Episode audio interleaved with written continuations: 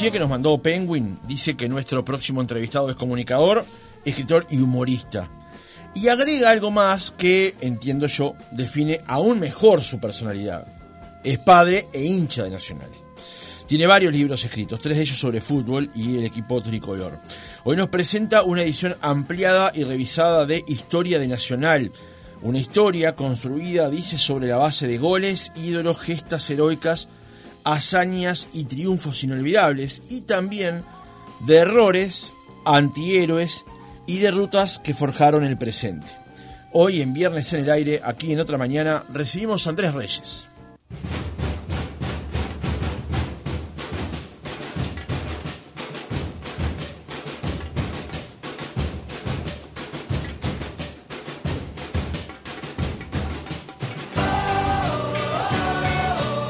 Andrés, ¿cómo estás? Buenos días. Bien, muchas gracias por, la invitación. Por favor, es un gusto recibirte. ¿Por qué elegiste esta canción?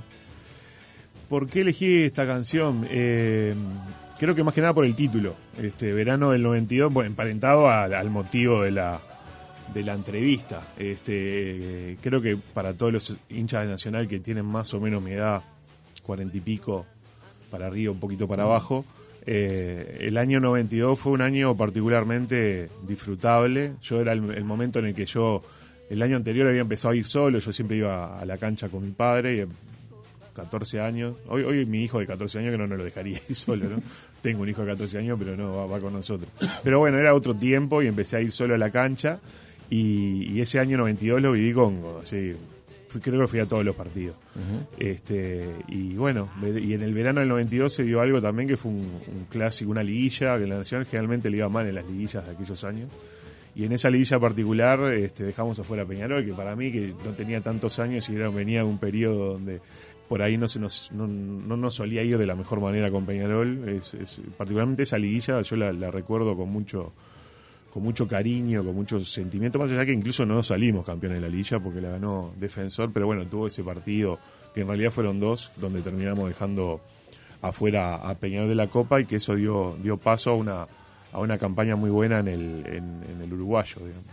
Ahora voy a jugar de memoria, pero en esos años fue donde ganaron los equipos chicos cinco años seguidos el uruguayo, claro, ¿no? Exacto. Eh, Progreso, este... Sí, el orden fue 87 Defensor, 88 Danubio, 89 Progreso, 90 Bellavista y 91 de Vuelta Defensor. Y 92 ahí corta Nacional con, con ese quinqueño, un Nacional que hacía nueve años que no salía campeón. Creo que nunca había estado tanto tiempo, ni volvió a estar, por suerte, sin salir campeón durante, durante tanto tiempo. Después Peñarol, que también no salía campeón desde el 86, este, lo corta el año siguiente. Claro momento especial del fútbol uruguayo, ¿no? Porque eh, eh, los equipos chicos, yo soy hincha de equipo chico, hincha de Fénix, este, lograr ciertos lugares, ciertos sitiales es muy difícil, ¿no? Sí, era un momento, yo creo que todavía eh, eran los últimos tiempos en los que Nacional y Peñarol incluso hasta jugaban partidos de, del uruguayo con, con, equipos de emergencia, como se les solía llamar en aquel momento. O sea, eran momentos donde todavía creían que tenían el poderío necesario. De hecho, lo tenían, porque claro. 87, 88, pues en el 90, que, la gente mucho no se acuerda, pero estaba la Supercopa y Nacional llegó a la final, Peñarol creo que llegó en la semifinal en esa, en esa edición, estaban como más entreverados de un fútbol totalmente diferente al que tenemos ahora, donde es prácticamente imposible competir con, con las diferencias económicas que hay, estaba todo más nivelado, incluso las lógicas de los torneos eran otras, había dos, dos equipos brasileños, perdón, dos equipos argentinos, ahora tenés, no sé, 10, 8, es imposible. Este, de hecho, Nacional sale campeón en el 88 y no, no juega contra ningún equipo brasilero, que hoy sería imposible, creo. Sí, por la En algún momento te vas a cruzar con alguno. Claro. Sí, el, otro día eh, decías en una entrevista que este, tal vez el hecho de valorar las Copas América, las Copas Libertadores, puedo decir que, bueno, Peñarol tiene más Libertadores que Nacional, pero estamos hablando de Libertadores de otras épocas, ¿no? Donde ganar la Copa Libertadores hoy representa unas dificultades mucho mayores que ganarla eh, cuando, cuando nació y se empezó a desarrollar. Sí, eso ni que hablar. Yo incluso creo que, porque creo que la discusión mismo en esa entrevista vino a propósito de las copas pre este, Libertadores en el sentido de antes del 60, ¿no? Todas esas copas que, Nacional ahí ejerció una, una supremacía este, impactante, si se quiere, en cantidad de torneos ganados, no solo frente a Peñarol, sino frente a todos los demás. O sea, Nacional es el que tiene más copas este, en esa época eh, entre lo amateur y lo pre-libertadores, o sea, entre que nace el fútbol este, de clubes internacional y que, y que arranca la Libertadores, y vos decís, pa, sí, pero en realidad eran torneos contra equipos argentinos. Se parecía, creo que más, este, la Libertadores eh, del 60 o del 66 o incluso la del 71 se parecía más a esos torneos que de lo que se parece ahora, donde es prácticamente un, una liga entre argentinos y brasileños donde van de invitados algunos equipos de, de, otros países, ¿no? Porque de hecho está la fantasía de que en realidad son cuatro los, los participantes de, Uruguay, por ejemplo, en la práctica generalmente son dos. Es muy difícil. Creo que Nacional y no sé si algún otro pudo hacer esa. Nacional, creo que del Cacique Medina del 2018, que pudo avanzar las dos fases previas y después no, no hay muchos ejemplos de equipos uruguayos que, que hayan logrado meterse en la copa viniendo viniendo de atrás, ¿no? está todo hecho en función del dinero y bueno, los que mueven el dinero son Brasil y Argentina. Vamos a, comenzar por, por tu historia personal vinculada a Nacional y creo que la pregunta más fácil y a la vez la más difícil es ¿qué es para vos Nacional? A ese equipo de que vas viendo de que eras chiquito que te llevaba tu viejo hasta el día de hoy donde te escribís o, te elegís como historiador propio del club? Eh, bueno, mirá, Nacional es, es, es, eh, un, ¿cómo decirlo? Es, difícil explicar mi vínculo, mis vínculos familiares más, más cercanos sin, sin hablar de Nacional. Yo creo que la, primera, este, eh, digamos, reminiscencia que, se me viene a la, la de Nacional es eso, es familia, es domingo pasar a buscar a, a mi padre y ir con mis hijos y ir los cinco a, ver a Nacional y de repente estar ahí como el otro día que fuimos, nos mojamos todos y encima el partido fue una fue espantoso, ¿no? Que, que, que, también es un poco intento reflejarlo en el libro, vos lo decías, que, que no es solo este, hablar de las ganadas, ¿no? Porque me parece que mucho de, bueno, vos como hincha de Fénix lo debes saber más que nadie. Sí, eh, claramente. O sea, se fortalece el vínculo a partir de momentos como este. Sería muy aburrido, creo, ganar siempre. Claro, vos no, tampoco vas a jugar para perder, ni vas a tomar decisiones mal, malas decisiones a propósito. Pero me parece que es eso, es, es, es este, una, una, forma, en mi, caso, de, de vivir los vínculos más directos, sobre todo con mi padre y con, y con mis hijos. Y bueno, y a nivel deportivo, lo, lo asociás a al triunfo, lo asocias a, no darla por perdida, ese tipo de conceptos, de, aceptar la derrota también. Yo, este, en, esa entrevista que me hicieron hace, hace poco mi amigo César Sanguinetti, que seguramente lo escuchabas también en Todo Pasa, este, planteaba también eso, que una diferencia crucial que yo veo es la, la aceptación de la derrota por el, por el lado de que Nacional ha pasado momentos terribles, los pasó el otro día, los va a seguir pasando, los pasó, qué sé yo, el 5 a 0, hablaba el otro día también, y, los partidos terminaron y la gente se fue y hay algo que es algo que, que no no en otras tiendas de repente no, no está tan claro no el otro sin ir más lejos el último clásico en el Parque Central creo que todos los que estábamos ahí sabíamos que esa última pelota de, del colombiano Castro entraba y marcaba el 4 a 1 el partido se hubiera terminado ahí porque está este, estaba dado todo para que se terminara ahí. Yo creo que yo yo rescato la actitud del hincha que, que puede mostrar desaprobación, puede mostrar este enojo incluso, pero, pero siempre desde el respeto a, a se quiera el deporte, porque vos, del otro día, por ejemplo, el partido del otro día, nos ganaron muy bien. ¿Qué vas a decir? ¿Vas a decir el deportivo Maldonado? Sí, sí, el último. Digo, hemos perdido tantos últimamente que ya es difícil de identificar. Me, refería al último. Perdiste y tal, yo qué sé. Chiflás o algo y te vas para tu casa y, listo. Pero centrémonos más en vos. Para vos, ¿qué significa Nacional? Cuando lo ves, cuando pierde, cuando gana, cuando levanta la copa, cuando se va bajo una lluvia de silbidos, para vos, para Andrés? Mirá, a mí lo primero son los colores, ¿no? Uno que, no sé si a vos te pasó, pero uno creo que se enamora de los colores. Yo veo los colores de Peñarol y los veo realmente feos, pero entiendo que a hinchas de Peñarol le parezcan lindos. O sea, a mí me, me atrae la, la, la, ¿cómo decirlo? La tela de la camiseta. O sea, veo una camiseta con el escudo ese grandote esas eh, camisetas Adidas de los 80 con las tres rayitas, ¿viste? Y eso ya me, me, atrae, o sea, no, no, no puedo definirlo de, de otra manera. Y después en materia de cómo incide en mi vida, bueno, sí, obviamente. Este, sobre todo en, la, en mi época más, más de joven, después con, con, los años vos también vivís a través de tus hijos y intentás transmitirle vivencias de que ta, tampoco todo se va en un partido, este año no fue mal, el, el próximo seguramente nos vaya mejor.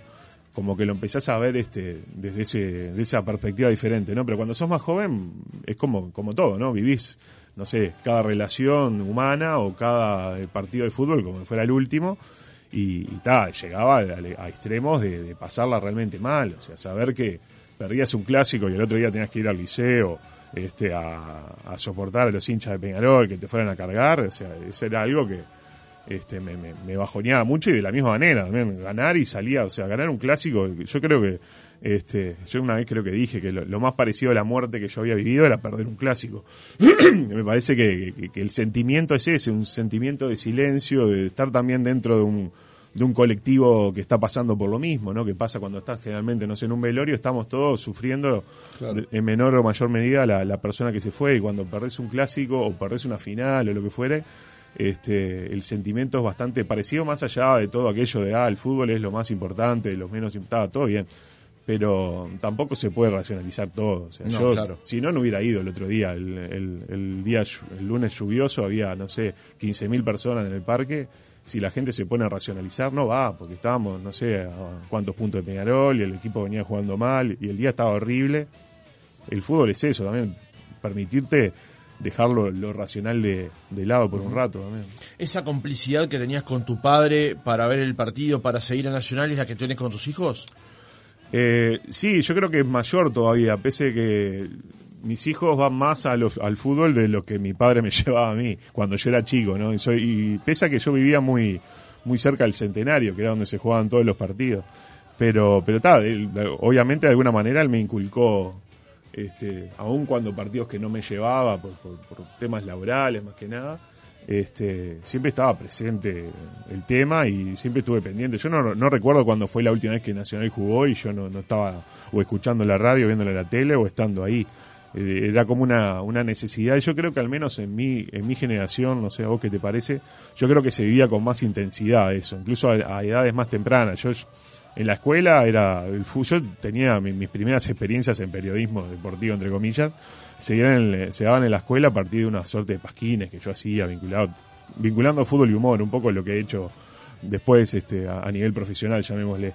Este y estaba todo el mundo metido. Yo creo que ahora al menos en mi experiencia los chiquilines no están tan metidos. Pese a que están todo el tiempo bombardeados en las redes sociales y esto está todo como más presente pero no sé si están tan metidos en, por ejemplo, saber, qué sé yo, cuál es, con, quién fue el lateral izquierdo nacional en el último partido. Este, yo al menos lo vivía así, al menos y la gente en mi entorno eh, se sufría más una derrota eh, cuando yo era joven de lo que se sufre ahora. Capaz que también este, tenés otro, otra forma de manifestarte, ¿no? Porque antes o ibas a la cancha o esperabas al otro día a ir al bar, a ir a la oficina para hablar. Y ahora, en el momento, no sé, dichazo salió mal y ya le podés poner algo. Claro, este, Como que los tiempos, han, las lógicas, las dinámicas han, variado mucho. Y además, como esa, eh, esa cosa de hincha que vivimos bajo el influjo de pretender que eh, nosotros debemos expresarnos por eso. No podemos dejarlo pasar. Claro, bueno. Tenemos una cuenta de Twitter y algo tenemos que poner porque dichazo salió mal. Sí, sí, bueno, eso yo, yo eh, intento no, no, no hacerlo, ¿no? Pero, pero está, es, es, es parte del de, del costo-beneficio también de todo, ¿no? del precio. De, de repente los jugadores de hoy, este, aún los, que no son tan destacados, les va mejor económicamente de lo que le iba en los 80. Pero el de los 80 sabía que terminaba el partido y las puteadas se acababan. Y ahora el tipo, no sé, Hichazo cuando llegó a la casa abrió el Twitter y se quería matar porque le estaban dando. Capaz que ni Twitter tiene porque lo deben estar este, achurando. Y bueno, y como Hichazo tanto, ¿no? O sea, la presión que tenés a nivel periodístico y esto y aquello. Y antes, no sé, imagino que te ibas a un partido un domingo, ibas el viernes a Jean-Claire y no pasaba nada. Y ahora vas a Jean-Claire o a donde sea y hay video, fotos, testimonio. Hay un programa de, no sé, Nacho Álvarez hablando de.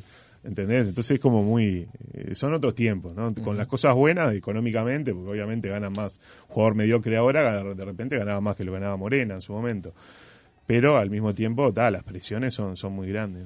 Yo me acuerdo, eh, mi, historia personal un día, eh, que a Fénix le estaba yendo horrible, y esto puede calzar en cualquier momento de la historia, digamos.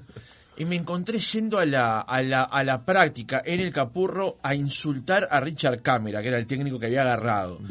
Y después cuando me iba para mi casa digo, ¿pero qué estoy haciendo? ¿Por qué hice esto? Ah. ¿Por qué vengo acá a insultar a este hombre? Imagínate que hubiera un tipo acá puteando, ¿no? Porque no, no me gusta la nota. Nada, o sea, una locura. Lo que pasa es que uno a veces, en el mejor de los casos, cae en esos cuestionamientos después de que ya se mandó la macana, ¿no? Claro. Ya hizo el ridículo, no antes. Pero lo que pasa es que ahora todo eso se ha, este, eh, es la versión 3.0, digamos, Claro. ¿no? Es a través de redes, Instagram, Twitter y todo lo demás. Sí, sí, tal cual. Yo nunca igual fui de, de, de agarrármela con, con jugadores o, técnicos nuestros. Este, y nunca fui tampoco, yo me gusta ver el partido tranquilo, no, no soy ni de cantar, ni, ni de putear, estaba salvo de repente algún fallo arbitral de esos, viste, flagrante. Que ahora con el tema del VAR se ha disminuido bastante, ¿no? Porque uno tiene la, la, la sospecha de que si hay una, no sé, una falta de roja o un penal o una cosa muy evidente, lo van a salvar. Muchas veces no lo salvan. Por eso, por eso es la sospecha. Pero, pero uno sospecha que, que puede llegar a ocurrir, entonces como que dilatás el insulto espera, a la espera de que del bar lo, llamen. ¿no? Sí. ¿Cuánto incidió la vuelta de Suárez a Nacional para este, revisar justamente este libro y hacerle las correcciones del caso? Mirá, este, Porque además es bueno decirlo, ya va en su quinta edición. es la quinta, es la quinta, pero hacía ya nueve años, fines de 2013, principio de 2014, había salido la, la cuarta. Este, entonces ya era, yo la ven- venía hablando con la editorial este, sobre la necesidad de, de hacerlo. Y bueno, la llegada de, de Suárez, en el momento que, que- que Suárez llega, ta, yo me, me volví a comunicar y le dije, bueno, que me parece que es un buen momento y me puse a trabajar en, en eso. Y bueno, por suerte salió bien, ¿no? Porque también, este, en- en- de hecho, cuando, cuando Suárez mete el gol a, a Peñarol, que prácticamente, más allá de que quedaba en las finales y, y la recta final del torneo, todos los- más o menos nos dimos cuenta de que, de que iba a salir campeón nacional, que era muy difícil que no, que no saliera. Entonces ahí es que tomé la decisión de, de que Suárez estuviera en la, en la tapa, después a través de, de Matías Faral, que es quien le está manejando la, la, la prensa a Luis, y conseguimos que Luis autorizara a, a estar, este, viste, con estas figuras tampoco te No, puedes claro. jugar a, a meternos a Neymar y que después Neymar te haga un juicio. Este, para que autorizara la, estar en la portada y bueno, este, así fue que, que todo cerró, digamos, para, para que, bueno, Luis fuera una, este, una decisión de, ponerlo ahí.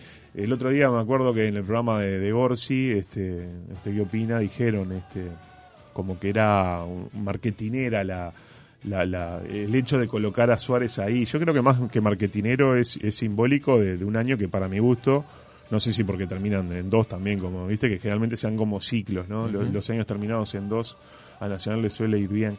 Eh, era como una como una suerte de homenaje, y se quiere, un año que por lo menos la mitad del año pasado, que para los... Yo me acuerdo que cuando estábamos en medio de toda esa locura, que, que venía Suárez, que no venía, mi casa, no sé, mis hijos estaban sin dormir ya, no sé qué. ah. Pobre tu esposa, ¿no? Eh, nada, mi esposa ya se, se aísla, se aísla de esas cosas porque sabe cómo, cómo es y bueno, este, tan, sabemos cortar, tampoco es que me voy a acostar y con ella le digo no, porque viste el, el gol que nos comemos. Este, ¿Qué te iba a decir? Y, y bueno, era, era eso, fue una, un nivel de, de locura increíble que también, y de locura, una buena, ¿no? O sea, como que, que terminó todo bien, pero al mismo tiempo yo sentí en mis fueros íntimos, incluso por, por, por la experiencia propia, de que se venían momentos complicados también, ¿no? Porque después de, de llegar arriba es difícil man- mantenerse. Y bueno, también el periodo de pases no, no, no fue muy, muy halagüeño, la llegada del técnico eh, ex estudiante tampoco me generaba cosas muy positivas, entonces dije, "Ta, me parece que es un buen momento para, para sacar el libro ahora porque de repente lo que se viene no, no va a ser del todo bueno y está, este, en principio parece que tan mal no anduve con la, con la Se, se previsión. estaría cumpliendo eso. Sí, sí. Eh, hablando de la llegada de Suárez y lo que implicó para volver a, a- a revisar este libro y a publicarlo, en los agradecimientos obviamente mencionás a Suárez, pero también al presidente José Fuentes por habernos mostrado el camino a seguir y Fuentes fue fundamental en, ese segundo semestre para que ocurriera lo que ocurrió, ¿no? Sí, no- solo por, el hecho de, lo que ocurrió con Suárez, que también tiene, tuvo su cuota de, suerte, de fortuito, de que se dio. yo al menos recuerdo aquel partido entre Vélez y River, él iba a ir a River y si River lo hubiera ganado a Vélez, hubiera terminado yendo a River probablemente y a Nacional no hubiera venido. Incluso cuando Nacional le gana, este, pierde con Vélez en el Parque Central, capaz que si lo hubiera ganado, este, Vélez no avanzaba y Vélez no le iba a Nacional y Nacional no le ganaba a River, como era probable también que ocurriera. Todo como que todo cerró, como un puzzle que, que se fue dando. Y bueno, y por eso te decía que no solo por, por, el mérito de, Suárez, eh, de, perdón, de Fuentes en, la traída de Luis, que fue fundamental porque fue sin avisar. Suárez dice que se estaba mudando ahí, estaba en plena mudanza y un veterano ahí en la puerta y resultó que era el presidente nacional. Sino creo que por la forma también de, encarar la, la, presidencia del club, de, este, de no ser, o sea, contrastando totalmente con, con, lo que hace Peñarol, por ejemplo, a través de, su presidente, con un estilo totalmente este, diferente, de desdramatizar, de, respeto, ¿viste? Cuando una persona se muere y todos destacan que era un caballero, ¿viste? Eso yo, está bueno eso, ¿no? Como que me parece que, es el tipo de, conducción que, que a mí me gusta. Andrés, eh, como decíamos en la introducción, la historia de Nacional está llena de goles, ídolos, gestas heroicas, hazañas y triunfos inolvidables, pero también componen esa historia errores, antihéroes y derrotas. Entonces, vamos a ir por partes, preguntándote a vos directamente, ¿quién es tu mayor ídolo de Nacional? Mira, yo no tengo particularmente un ídolo, este, porque bueno, entre otras cosas, viste que vos vas creciendo y también los jugadores se van retirando y, van volviendo. Tuve sí en diferentes épocas jugadores favoritos, se quiere. El primero que se me viene a la mente y ya mucha gente va a decir, ah, no sé qué, Carrasco. O sea, Juan Ramón Carrasco es de las pocas personas que, que este particularmente le, acerqué al libro, más allá de los envíos que hace la, editorial, me, interesaba que, Juan lo tuviera y justo el otro día me, me, mandó un audio para, para agradecerme, un audio muy, muy lindo. Nunca, no, yo no tengo vínculo con, con, los jugadores, este, así directo, ¿no? Nunca, pese a que hace muchos años que trabajo en, en prensa, en, medios este, periodísticos. Además de equipos deportivos, ¿no? Claro, este, no, nunca fui de, de, generar ese tipo de vínculo. Eh, después hay otros, qué sé yo, más acá en el tiempo mismo en esa época me gustaba mucho del Ibaldés, más, más acá, o sea, no, no voy a ser original, ¿no? Este, Rubén Sosa en la, época de, cortar el quinquenio, más acá en el tiempo Recoba, me gustaba mucho Abreu también, pero nunca tuve así una un referente de, ah, este es mi ídolo de tener un póster en el cuarto, por ejemplo. Lo más cercano a eso creo que fue Carrasco en una época complicada también de, bueno, Carrasco tuvo diferentes épocas, ¿no? Pero este, eh, yo me acuerdo que la primera vez que, me quise comprar, que con la plata de la comunión, eh, justo ya que estamos en esta radio, me, con la plata que junté me quise comprar el equipo de, Nacional y yo que lo, vendía a auge. Bueno, Nacional no tenía marca, entonces lo fabricaba a auge y lo podías comprar ahí el original, en el 87. Y fue mi padre y, le pedí que fuera la 10 por, por Juan Ramón. Claro. me la compré y no me entró, me tuvo que me trajo la 9 de Pinocho Vargas, porque yo era de hueso grande. Así que, que está. Pero bueno, tuve la, intención. Me quedé con la 9 y ahí está. La tengo hasta el día de hoy. Es, es, linda, buena calidad, así satinada, bien de los 80. Claro. Con el logo de Volkswagen. ¿Y cuál es el gol de, esta historia? ¿Cuál es el gol que más recordás? El que te digo así y te viene enseguida a la mente. Y probablemente está muy cercano el de, Suárez a Peñarol, entonces le compite. Pero yo creo que con el tiempo, el gol de, de Recoba a Migliore, que aparte tiene la particularidad de que yo lo grabé el gol y lo tengo colgado en YouTube, es una imagen que, bueno, la, han robado hasta en una publicidad de Umbro, la robaron. Este, yo llamé a ver si me ligaba un show o algo, nada, no me dieron bola. Este, que la grabé desde el palco y está el gol, está mi grito de gol totalmente desenfrenado, parece, no sé, un una hiena en celo debe, gritar parecido. Este, creo que ese es el, primer gol que, se me viene a la mente. Pues hay otros, el de Eli Valdés este, a, Peñarol el 15 de diciembre del 92, aquel que elude a, varios, ahí elude a Ferro y la mete ahí cayéndose. Hay, hay un montón de goles, pero esos, capaz que esos tres son los primeros que se me vienen ahora. Y si te pregunto entonces un triunfo inolvidable, seguramente ese 2 a 1 de Nacional de frente a Peñarol con el gol de Recoba a Miglior en el arco de la Amsterdam también estén los primeros tres, por sí, lo menos. es probable. Ese, bueno, a nivel. Este, no puedo dejar afuera de Libertadores, ¿no? La final contra Newell's, que fue la, única que yo viví, porque en el 80 yo estaba nacido, tenía tres años y no, no, no era muy consciente todavía. Este, está, sí, obviamente la Libertadores, que uno cuando la. Claro, mis hijos, cuando me, me sacan diciendo, no, porque este, Nacional ahora sale campeón casi siempre, y cuando vos eras chico, no salía nunca o salía poco. Digo, sí, está, pero vos cuántos Libertadores viste. Entonces, está, con eso los, los, logro, los logro callar. ¿En cuántas finales de la Libertadores estuviste vos? Qué bueno, qué buen padre. Sí, sí, sí. Un ejemplo, ¿no? El padre del año. Eh, ¿Cuál es el error más grande de la historia de Nacional? El error más grande. Fa, yo creo que el primero que se me viene, capaz que históricamente habría que, que analizarlo un poco mejor, ¿no? Pero eh, el campeonato del, del 86, que Nacional hace un pacto con un pacto de caballeros, como se decía en aquel momento, de que si el tema fue así, arrancó el campeonato y Peñarol y Nacional no, no podían arrancar porque tenían deuda, ¿viste? Como pasa ahora que el que no paga las deudas no arranca. Y no había calle Divina Comedia. En ese No, lamentablemente no. Y hacen el sorteo, claro, eran 13, sortea el fixture, eran 13 equipos. Entonces había uno que tenía fecha libre. Nacional justo le toca fecha libre la primera rueda y Peñarol creo que juega con, con, con Huracán, creo que le tocaba, y ta, no se presenta y pierde los puntos. Eran dos puntos en aquel momento.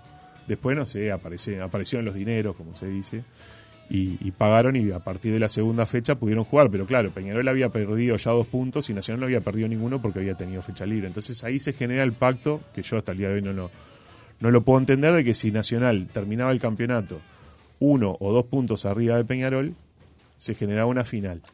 Lo cual no tiene, para mi gusto, no tiene mucho sentido, porque nadie te podía este, garantizar que, que Peñarol ese partido lo fuera a ganar. Claro. Este, y menos sentido tiene que si cumplía esa, esa final, el partido terminaba empatado, como fue que ocurrió, se tiraban penales. Por lo menos dame el beneficio de que, de que me tenés que ganar. Claro.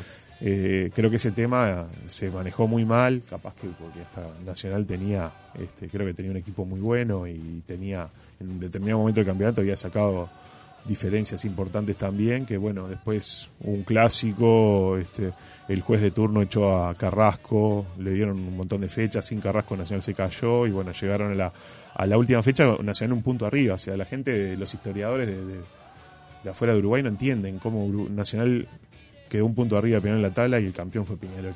Pero bueno, yo creo que ese, ese error es, este, eh, es- muy marcado, ¿no? En la historia se quiere más, más reciente. Seguramente hay otros, pero ese creo que a, a los, a los hinchas nacional más o menos de mi edad es el primero que le viene así a, a la mente. ¿Los episodios de 1997 califican como, como errores? Me refiero al gol de Carrasco, para no dar tanta vuelta. Sí, bueno, seguramente sí. Este, sí. También seguramente sea un error que, que hayan permitido cambiar la- las reglas del torneo con el torneo arrancado, ¿no? Porque eso de la tabla anual surgió después, antes de la apertura, clausura y otra cosa. Eso me parece que fue de repente mayor el error que, que el gol de Carrasco, que si lo pusieron, el Juan siempre dice, ¿no? Este, yo quería ganar porque quería ganar, este, forzar este, la semifinal con Peñarol, ganarle a Peñarol y dejarlo fuera. El problema que, claro, él lo pusieron ahí y después en la semifinal no lo pusieron. Cuando lo ponen ya vamos perdiendo 3 a 2. Claro. Un partido increíble, ¿no? Que vamos empezando ganando 2 a 0 y en, no sé, pocos minutos lo dieron vuelta. Sí, ese año 97 eh, para Peñarol fue un año muy particular, de victorias muy particulares, porque yo recuerdo el 4-3 con Cerro, con el gol de Juan Carlos de Lima, Sí, sí. prácticamente de la mitad de la cancha. Porque Peñarol siempre estaba con la soga al cuello en ese torneo. Claro, bueno, eh, anteriormente, previo a ese partido con Cerro, también le ganan a Nacional 4 a 3. Exacto. Le Yo ganan estaba en- la- en América ese En día. cuestión de pocos días le ganan dos, dos clásicos así, remontando este, el resultado, resultado adverso, digamos. Este, lo que pasa que, claro, sí, yo creo que, lo que con el diario del lunes lo, lo más sensato hubi- hubiera sido de repente el partido con Defensor, básicamente ya con todos los, los dados echados, poner un equipo y poner un jugador sin contrato, un jugador sin ficha médica, habían puesto a Seferino de lateral, no sé, algo Perderlo en la liga, digamos. perderlo en la liga, de repente. Incluso si los defensores no se avivaban, pasarle tipo un mensaje de texto en aquel momento, así de los incipientes, decirle a Arzuaga, che, mirá que, no sé, el lateral, revisá porque... Y está, viste, porque igual vos, uno se queda con la imagen, ah, Nacional salió a, a ganar ese partido y metió el gol, el gol, medio Juan lo met- la tiró ahí medio con, sin gana y entró la pelota y después los últimos minutos, no sé si tuviste la chance de verlos en algún momento, los últimos minutos de ese partido es faltaba que le faltó hacer un penal nada más, pero era tipo que tiraban centro y los de Nacional se quedaban parados esperando que metían el gol y el gol no llegó, porque creo que en un momento se dieron cuenta, muchachos, miren que se va a armar un lío.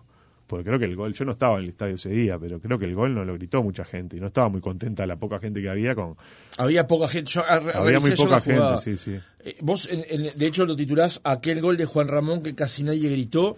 había muy poca gente en el estadio ese día, justamente. La, Lo eran habilitados los de Peñarol en su casa, ¿no? Eso seguramente, sí. Pero bueno, está, es, es queda como. Eh, a veces hay gente que, que, de repente no conoce tanto la historia y piensa que con ese gol Peñarol ganó el quiqueño. No, ese gol lo que habilitó fue que Peñarol ganara la, este, que Peñarol ganara el anual, digamos, creo que Defensor gana el clausura, entonces Nacional juega como ganador de la apertura, juega una semifinal como ante, ante Peñarol y después Peñarol gana y, le gana las finales a, a Defensor después. No fue que, ah, está, ya ahí quinqueño. No, ahí tuviste la chance de, ganarle un partido que ibas ganando 2 a 0. Pero lo cierto es que sin ese partido, sin ese gol, más allá de cómo se contó la historia después, sin ese gol no había chance que Peñarol no si, llegara si, si defensor no, no perdía ese partido este Peñarol se quedaba sin quinqueño. Eso eso es cierto. Lo que yo no estoy tan de acuerdo con, con echarle las culpas a Juan a Carrasco. De hecho vos narrás en el libro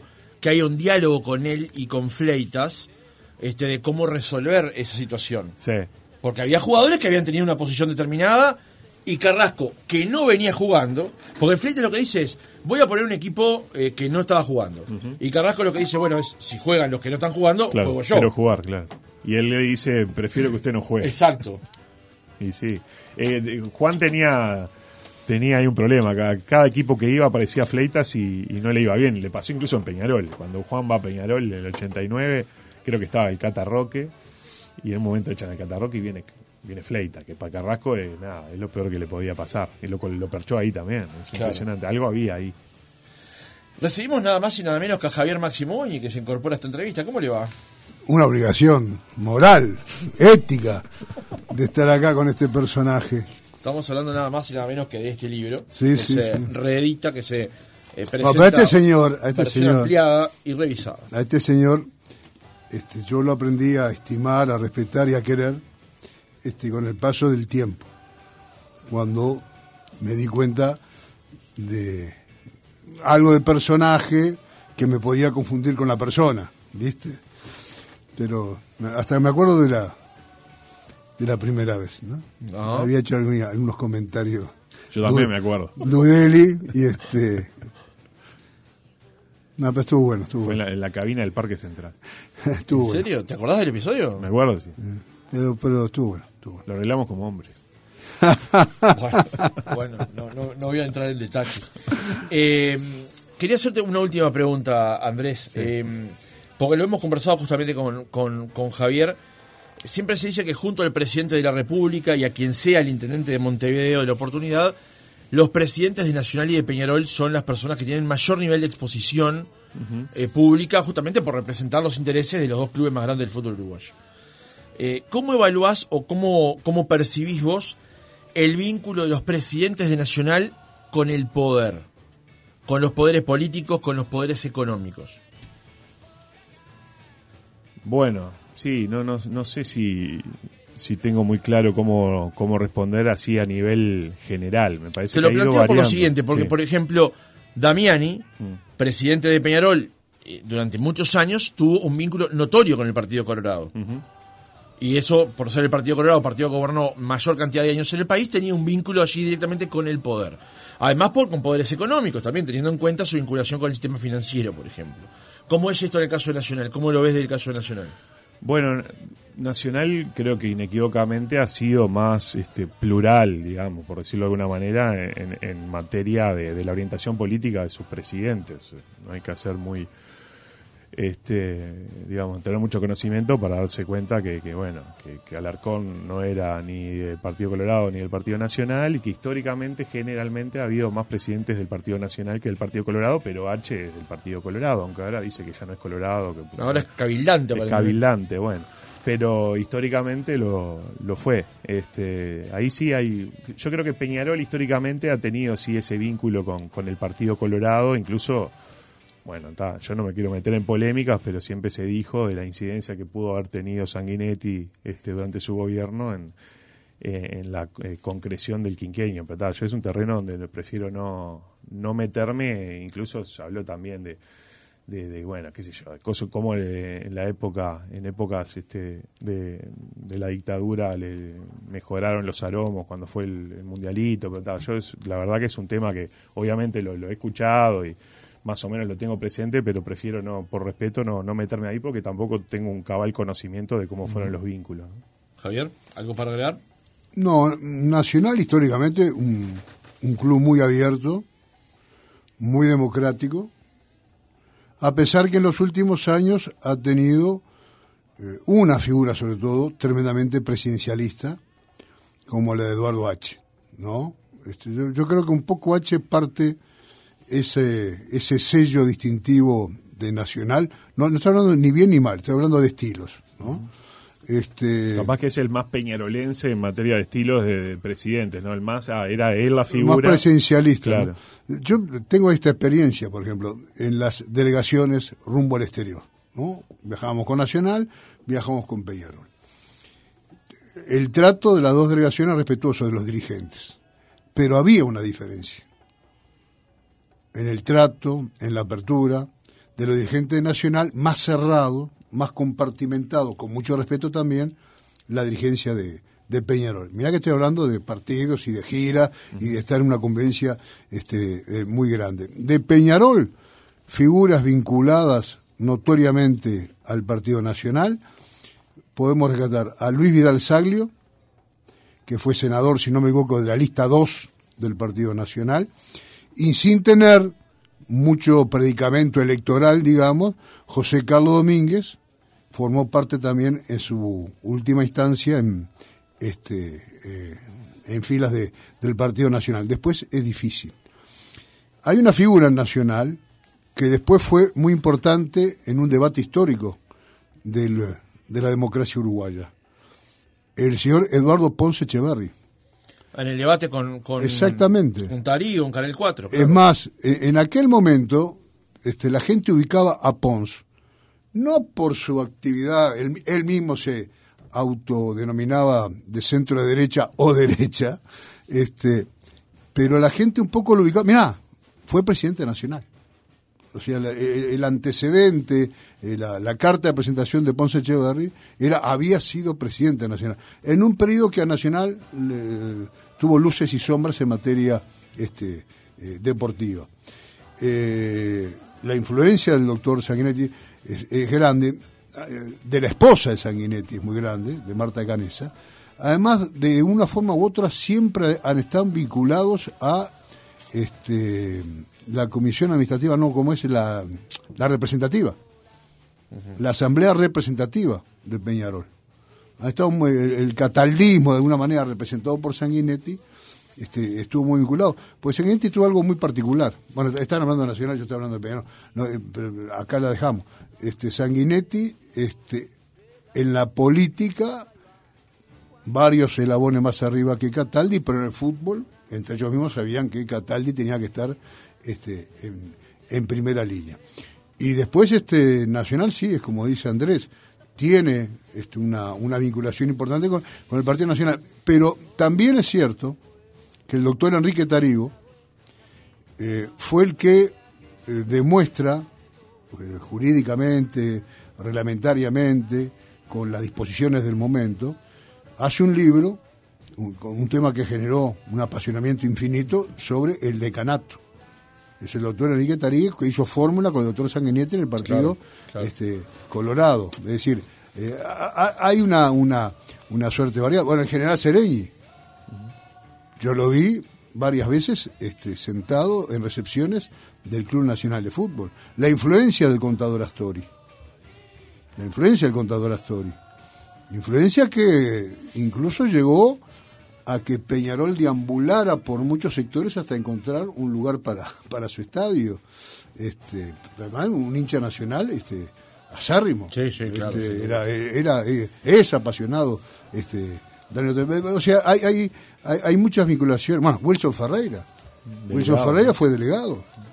Este, el, un, un muchacho en la, en una dictadura que fue este ministro de Trabajo y de Salud Pública, el contador. Ah, bueno.